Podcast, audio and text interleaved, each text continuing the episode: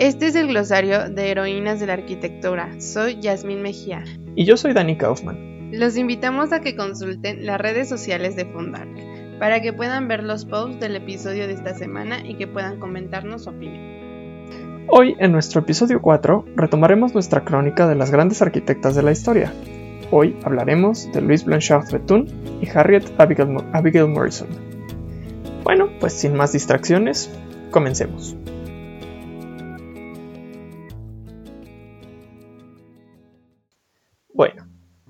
Louise Blanchard Bethune, nacida Jenny Louise Blanchard Waterloo el 21 de junio de 1856, es reconocida como la primera mujer estadounidense arquitecta profesional.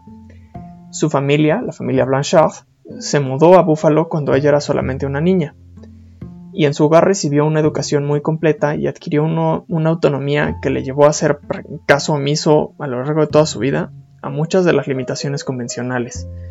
Ella fue la primera mujer en Buffalo en comprar una bicicleta y obtuvo un diplomado en Buffalo High School, el Hutchinson Technical High School, en 1874 y comenzó su carrera de arquitecta en 1876 como dibujante para Richard A. Waite y F. W. Calkins, dos arquitectos de renombre. Y es que su padre fue director de la Waterloo Union School y también enseñaba matemáticas. Parte de eso fue que derivó también su, interés hacia las matemáticas y la arquitectura. Junto con eso agregando esta gran oportunidad que ella tuvo de trabajar en esta firma de arquitectos muy reconocida, se tiene en cuenta que en esa época la mayoría de los arquitectos se capacitaban y aprendían más de, arquitectura en oficinas de dibujo que en escuelas de arquitectura como tal. Entonces el hecho de que ella hubiera estado todo ese tiempo trabajando ahí le ayudó a aprender más de arquitectura. Para que en 1881 abriera su propio gabinete de arquitectura en Buffalo, siendo así la primera estadounidense arquitecta profesional.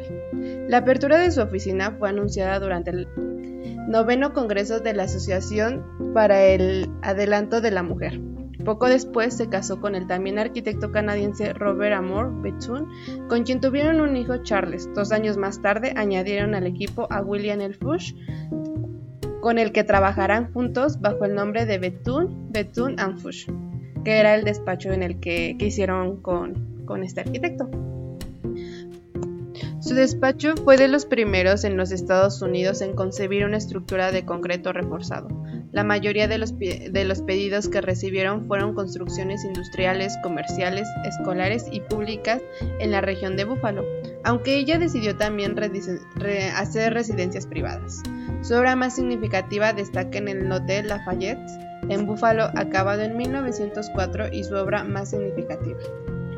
Entre sus otras obras también destacan el 74th eh, Regimental Armory, en Buffalo obviamente, el Elmwood Music Hall, el Livestock Exchange de Buffalo, la Lockport Union High School y el gran complejo de la Buffalo Weaving Company, y también el Iroquois Door Building.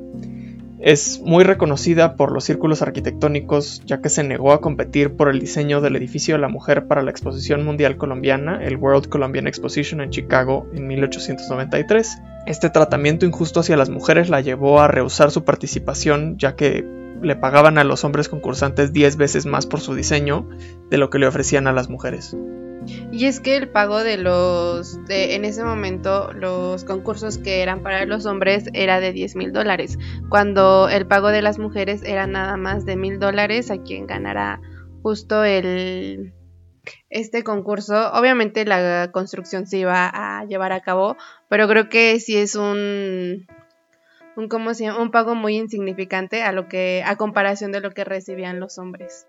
Y fue en 1885 cuando Louise se convirtió en la primera mujer miembro del Western Association of Architects, ejerciendo más tarde el cargo de vicepresidente como la, primera mujer en ser admitida en el American Institute of Architects en 1888 y como miembro en 1889.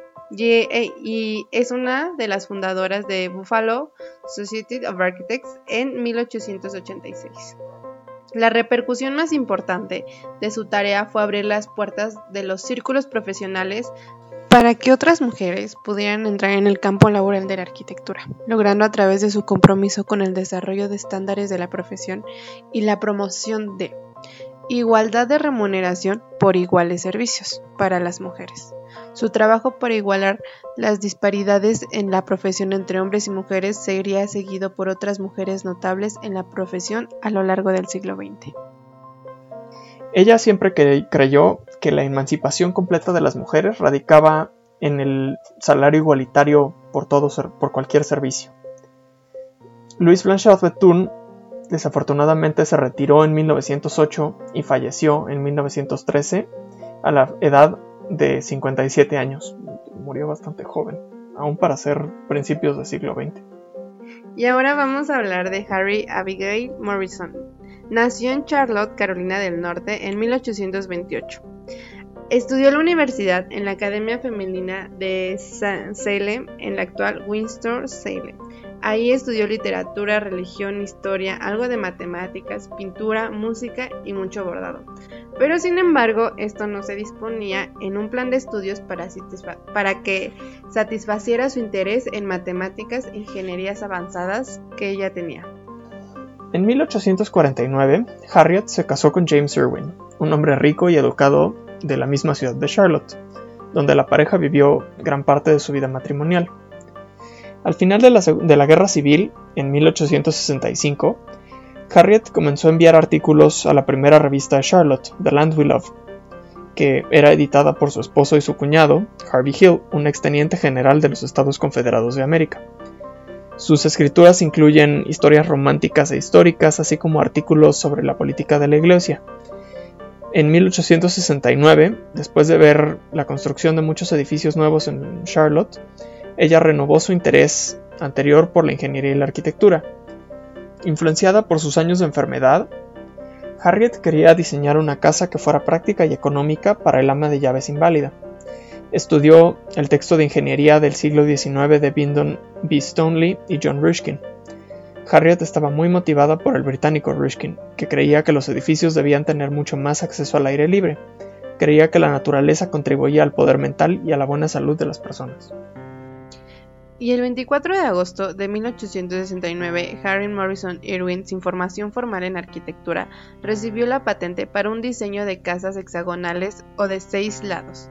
La patente enfatizó una iluminación más eficiente, un mejor movimiento del aire y un mejor uso del espacio. Incluso las, las habitaciones de la casa de Harriet tenían seis lados, con forma de frijol o pastilla. Ella creía que la mejor característica de su casa era la cuidadosa colocación de ventanas y puertas que permitían un fácil paso al exterior. Estas puertas y ventanas proporcionan un flujo de aire cómodo en los meses más cálidos, pero podía cerrarse de manera eficiente durante el clima más frío. Harriet creía que las habitaciones serían más fáciles de limpiar que las cuadradas, que atraían más el polvo y la suciedad en las esquinas más afiladas. No habían pasillos en las casas hexagonales y tenían una chimenea central, con conductos de humo o pasillos que conducían a las otras habitaciones. Numerosas chimeneas creía conducir a un aire más sucio y requería más limpieza. A los 41 años, Harriet se había convertido en la primera mujer en los Estados Unidos en recibir una patente de arquitectura.